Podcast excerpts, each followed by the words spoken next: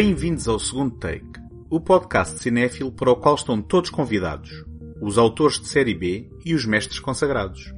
O meu nome é António Araújo e neste episódio viajamos pela história dos retratos de distopias pela sétima arte. Este episódio é o resultado de uma compilação de textos que escrevi para a mais recente edição da Take Cinema Magazine, dedicada precisamente ao cinema distópico, que podem encontrar gratuitamente em take.com.pt.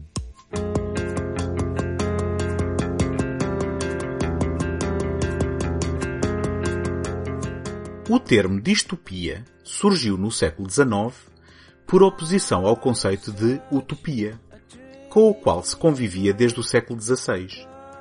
Se a utopia é usada na tentativa de desenhar modelos socioeconómicos que não existem no presente e que poderiam ou não dar certo no futuro, incorporando uma vertente de sonho e aspiração, a distopia surgiu como a antítese daquela, uma espécie de anti-utopia.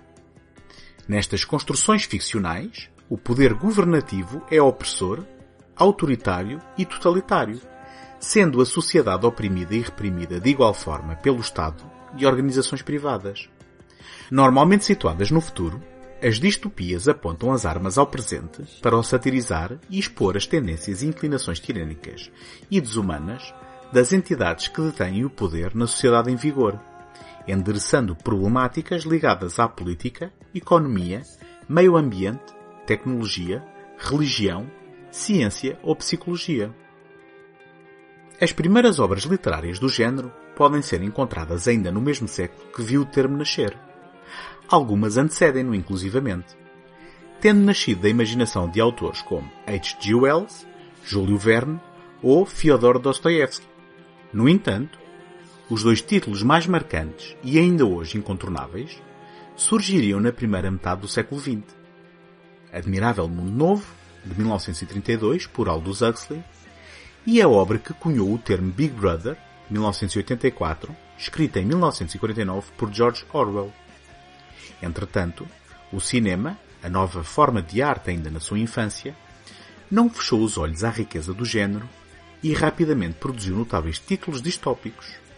Logo na década 20, Fritz Lang realizou os épicos O Dr. Mabuse e Metrópolis, o primeiro narra a história do criminoso titular que navega por um retrato exagerado da República de Weimar, explorando-o em proveito próprio.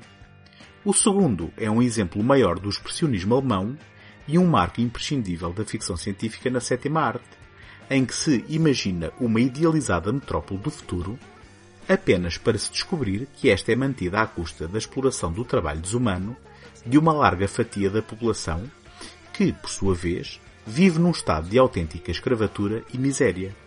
A estes exemplos pioneiros juntaram-se títulos que lidavam diretamente com o espectro da Segunda Guerra Mundial e lançavam questões sobre o futuro da humanidade nesse contexto, como Noite Sem Lua, de Irving Pitchell, uma produção americana que adaptou um romance de John Steinbeck em 1943 e, sete anos antes, em 1936, A Vida Futura, de William Cameron Menzies escrito diretamente para o grande ecrã por H.G. Wells.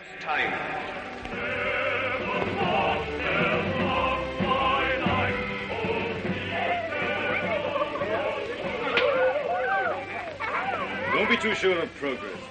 Well, what's going to stop progress nowadays? War. There is war, and rumor of war. The unknown aircraft passed over Sea Beach and dropped bombs. Apontada como a primeira fita de ficção científica britânica, A Vida Futura antecipou o início da Segunda Guerra Mundial com um erro de apenas um ano. No entanto, previu um conflito devastador que duraria perto de três décadas.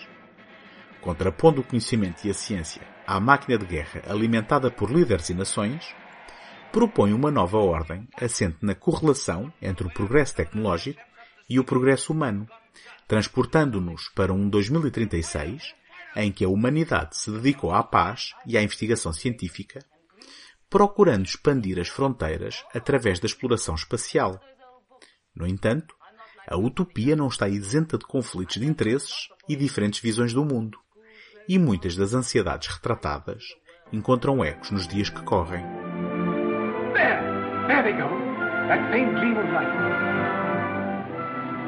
I feel that what we've done is monstrous. What they've done is magnificent. Will they come back? Yes, and go again and again, till the landing is made and the moon is conquered. This is only a beginning. But if they don't come back, my son and your daughter, what of that, Cabal? Then presently others will go. Oh, God, is there never to be any age of happiness? Is there never to be any rest? Rest enough for the individual man. Too much and too soon, and we call it death. But for man, no rest and no ending. He must go on, conquest beyond conquest. First, this little planet and its winds and waves, and then all the laws of mind and matter that restrain him. Then the planets about him, and at last, out across immensity. And when he has conquered all the deeps of space and all the mysteries of time, still he will be beginning. Nos anos 50, houve um aumento substancial de filmes marcados por características distópicas, fenómeno indissociável da precipitação na produção cinematográfica norte-americana de títulos de ficção científica naquela que foi uma década essencial para a cristalização do género neste meio. Quando os mundos chocam, de Rodolphe Maté, em 1951, Planeta Proibido, de Fred M. Wilcox, em 1956, ou A Terra em Perigo, de Don Siegel, em 1956 também, são exemplos típicos da época que olhavam as estrelas e projetavam noutras paragens ansiedades intrinsecamente terrenas. Por seu lado, a Hora Final de Stanley Kramer, em 1959, não precisava de olhar para cima para encontrar uma realidade assustadora e assustadoramente plausível. Nele, um elenco recheado de velhas e novas glórias habitavam um mundo pós-apocalíptico em que se refletiam os medos crescentes da Guerra Fria. Do Reino Unido, surgiu, apenas sete anos após a publicação, a primeira adaptação do romance de George Orwell que faria história, 1984, realizado por Michael Anderson. O lento escalar das tensões da Guerra Fria foi alimentando o imaginário de autores em variadas disciplinas, e o cinema, como sempre, inspirou-se na literatura para dar origem a relevantes produções. Desde o recorrente H.G. Wells, com A Máquina do Tempo, de George Paul, passando por Franz Kafka, que teve o seu célebre e inacabado romance adaptado por Orson Welles em O Processo, não esquecendo Richard Matheson com O Último Homem na Terra, de Ubaldo B. Ragona e Sidney Salco, a primeira de muitas adaptações de I Am Legend, esta com Vincent Price no principal papel. Os dois gigantes da novela vague francesa, François Truffaut e Jean-Luc Godard, também não resistiram ao apelo da visita a universos totalitários pela lente da câmara de filmar. O primeiro, adaptando um romance do consagrado Ray Bradbury, filmou em língua inglesa Grau de Destruição, uma visão sombria de um futuro em que os livros foram proibidos, enquanto que o segundo escreveu e realizou Alphaville, um mistério detetivesco situado numa cidade totalitária futurista. Antes da década de 60 acabar, Franklin J. Schaffner assinou o futuro clássico O Homem que Veio do Futuro, que invertia a ordem natural das coisas e questionava o papel da humanidade colocando o homem como espécie dominada por uma sociedade de macacos. Este título lançou uma série de populares sequelas durante os anos 70 e continua ainda hoje a inspirar novas interpretações da história que originou no satírico romance de Pierre Boulle Le Planète des Singes. Durante a década de 70, as perspectivas e esperanças para o progresso humano e tecnológico não inspiravam otimismo e o número de filmes distópicos aumentou substancialmente, refletindo novas preocupações nascidas do acelerado progresso socioeconómico na reta final do século. Exemplos que pensavam sobre a sobrepopulação são O Direito de Viver, de Michael Campos, À Beira do Fim, de Richard Fleischer, ou Fuga no Século XXIII, de Michael Anderson.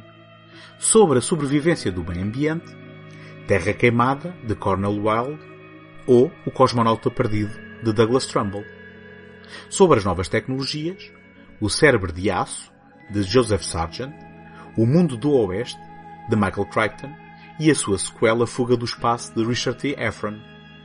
Porém, a violência e a crescente desumanização imposta pelo capitalismo galopante foram os alvos mais atingidos e os que deram origem a alguns dos títulos mais marcantes, não só do subgénero em discussão, como do cinema em geral.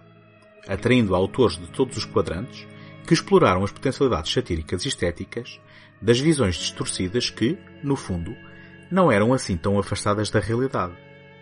Laranja Mecânica, de Stanley Kubrick, THX 1138, de George Lucas, A Corrida da Morte do ano 2000, de Paul Bartel, Rollerball, Os Gladiadores do século XXI, de Norman Jewison, ou a revisão e atualização do clássico de 1956, Invasion of the Body Snatchers, A Invasão dos Violadores, por Philip Kaufman, são exemplos inescapáveis disso mesmo.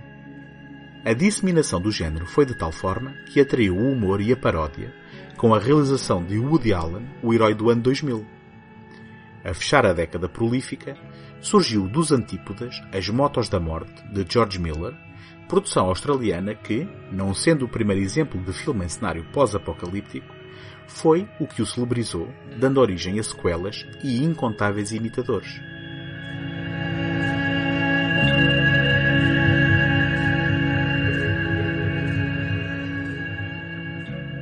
Gostava de partilhar convosco como podem ajudar para vos continuar a oferecer este programa todas as semanas.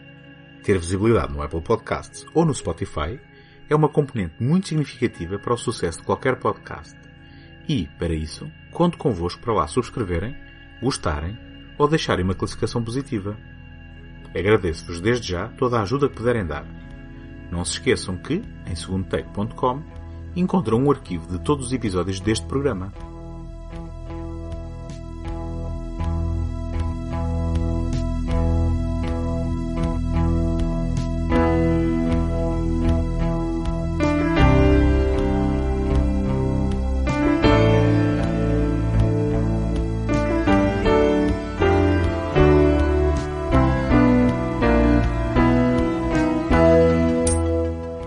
80, a era do blockbuster norte-americano, pelo meio de revisões das obras cerneiras do género, o telefilme Brave New World, de Burt Brinkerhoff, e 1984, por Michael Redford, com a estreia a apontar ao ano do título, a distopia foi empacotada e vendida como mais um produto. Curiosamente, inspirado pela obra de Orwell, Ridley Scott realizou, em 1984, claro, um dos mais conhecidos anúncios televisivos em que se vendia o computador Macintosh da Apple. Não só o imaginário totalitário e opressor se tornou porta-estandarte para um produto comercial, como, ironia suprema, Scott tinha levado ao grande ecrã, apenas dois anos antes, uma das melhores adaptações de sempre da obra de Philip K. Dick, Blade Runner Perigo Iminente, dando a conhecer ao mundo uma das mais originais e inconformadas vozes da ficção científica literária de pendor paranoico. Apesar do estatuto atual, o fracasso à data de estreia foi partilhado com outros títulos, agora também de culto, como por exemplo O Clandestino, de Alex Cox, ou Brasil, o outro lado do sonho, de Terry Gilliam. Por outro lado, O Exterminador Implacável, de James Cameron, e Robocop, o Polícia do Futuro, de Paul Verhoeven, foram grandes sucessos de bilheteira. Variantes do interesse crescente por ciborgues, em que o futuro é encarado com um pessimismo avassalador, no entanto não o suficiente para evitar que ambos se tornassem franchises, com os olhos postos no lucro de potenciais sequelas. John Carpenter, entretanto, mascarou as suas pontiagudas sátiras políticas com o manto de superficiais fantasias de ficção científica e ação. Nova York 1997 e eles vivem. Não encontrando a devida apreciação no seu próprio país, muito provavelmente pela acutilância das suas obras.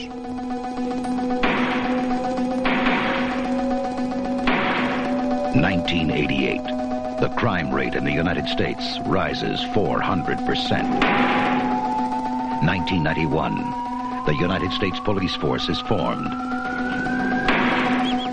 1997. New York City is a walled maximum security prison. John Carpenter's Escape from New York. Em 1981, apesar de o futuro se apresentar risonho para John Carpenter, o seu cinismo e pessimismo deram origem a um clássico da ficção científica de contornos pós-apocalípticos. Em Nova York 1997, apesar da proximidade temporal, futuro próximo à data de produção, passado recente pela perspectiva atual, a sombra de uma guerra à escala global, provavelmente a Terceira Guerra Mundial, e o escalar do crime e da violência, levou à transformação de Nova York numa prisão de máxima segurança, onde os criminosos de todo o país são despejados e abandonados à sua sorte. Nas palavras das próprias personagens, os Estados Unidos da América são descritos como um país imperialista, um Estado policial racista, ficção científica, dizia eu, que oferece como último recurso aos prisioneiros em trânsito a possibilidade de confessarem os seus crimes e a absolvição do verdadeiro inferno na Terra que os espera pela cremação imediata. Wow, Snake Plissken, all right. What you doing in here with a gun, Snake? Looking for somebody. Who? The president. You really here? Somewhere. When you find him, you're gonna take him out? Mm-hmm. Take me out with you, Snake. Why? Lots of reasons why.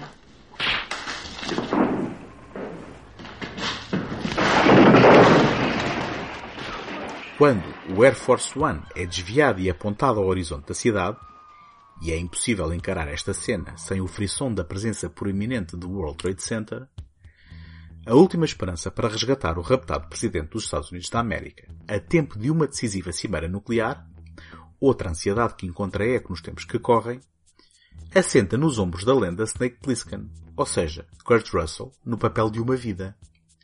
Nunca o anti-establishment foi tão masculamente cool. A crítica social e política, emergente a passos na filmografia de Carpenter, é aqui apenas pano de fundo para a ação urbana, fotografada com mestria por Dean Canday e musicada pelo próprio realizador, em colaboração com Alan Howard, oferecendo-nos o derradeiro anti-herói que acaba por ser a pedra na engrenagem do sistema.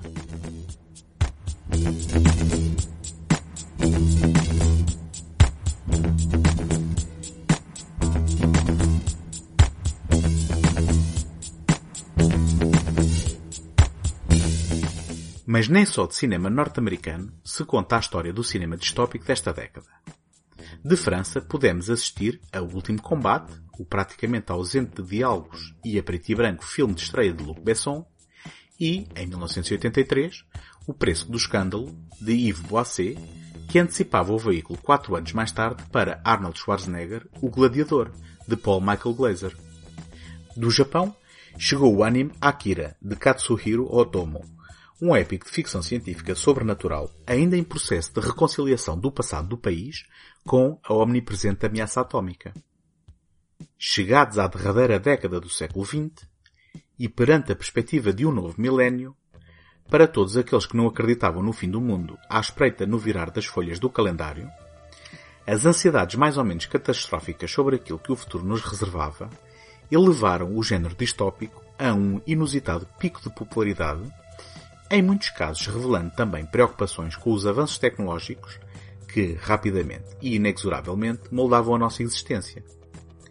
Por entre nomes bem conhecidos por estas paragens, Paul Verhoeven com Desafio Total, James Cameron com O Exterminador Implacável 2, O Dia do Julgamento, John Carpenter com Fuga de Los Angeles, fantasias pós-apocalípticas, Hardware de Richard Sandley, Waterworld de Kevin Reynolds, The Postman, O Mensageiro de Kevin Costner, ou adaptações de banda desenhada, A Lady Dread, de Danny Cannon, Tank Girl, Uma Mulher de Armas, de Rachel Talalay, inúmeros títulos debruçaram sobre as potencialidades e os potenciais perigos da inteligência artificial, bem como sobre o papel da tecnologia na construção de mundos virtuais, explorando imediatamente narrativas centradas nas interações humanas com esses espaços e nas possibilidades de controle da nossa percepção. Já para não falar no diálogo entre ciência e tecnologia, com a produção de títulos sobre manipulação genética ou mesmo sobre a fusão de corpo e hardware. Filmes como Johnny Mnemonic, O Fugitivo do Futuro, de Robert Longo, Estranhos Prazeres, de Catherine Bigelow, Gattaca, de Andrew Nichol, ou Existence, de David Cronenberg, parecem ter preparado o caminho para aquele que foi um dos maiores fenómenos do virar do milénio, redefinindo a estética dos filmes de ação que se seguiram e convidando o grande público a confrontar-se com conceitos tecnológicos e filosóficos normalmente arredados das salas dos multiplexes. Falamos, obviamente, de Matrix, por Lana e Lily Wachowski, na altura assinando como The Wachowski Brothers. Entretanto, o mundo não acabou, nem sequer o jugo ditador do capitalismo das nações ditas livres. Na infância de um novo século e de um novo milénio, o progresso tecnológico continua de vento em popa, bem como as descobertas científicas que mais parecem saídas da literatura de ficção. A distopia tornou-se assim não só um género com o qual nos sentimos confortáveis, como em alguns casos foi apropriada, empacotada e vendida aos adolescentes que nunca leram Orwell e muito menos Huxley. Veja-se a fonte aparentemente inesgotável de séries literárias dirigidas aos jovens adultos, traduzidas ao grande ecrã. Os Jogos da Fome, por Susan Collins, Divergente, por Veronica Roth, Correr ou Morrer, por James Dashner. Prova também que o género continua vital e relevante como no passado são as sequelas e remakes que recuperaram, nem sempre da melhor forma, sucessos passados. Corrida Mortal, por Paul W. S. Anderson, Planeta dos Macacos, A Origem, por Robert Wyatt, Desafio Total, por Len Wiseman, Robocop, por José Padilha, Mad Max Estrada da Fúria, por George Miller, ou Blade Runner 2049, por Denis Villeneuve. Depois do grandioso mas glacial AI Inteligência Artificial, Steven Spielberg deu o seu contributo para o espólio de adaptações do incontornável Philip K. Dick com Relatório Minoritário, enriquecido também por Richard Linklater com A Scanner Darkly, O Homem Duplo, uma fascinante experiência de animação por rotoscopia. A acreditar na sétima arte, o futuro não é bonito, mas a nossa visão do que ainda está para vir pode resultar em cinema de exceção. Basta olhar sobre Os Filhos do Homem, de Alfonso Cuarón, ou Nunca Me Deixes, por Mark Romanek. Curiosamente, duas adaptações literárias, de P.D. James e Kazuo Ishiguro, respectivamente. Por vezes, há um vislumbre de esperança por entre a espessa neblina do pessimismo. Veja-se Wally, de Andrew Stanton. Mas quando tentamos rir na cara dos pesadelos mais fantasiosos e absurdos que se podem imaginar, estes revelam-se tão verosímeis que depressa as gargalhadas se transformam em inabalável temor perante tão acutilante premonição. Veja-se Terra de Idiotas, por Mike Judge.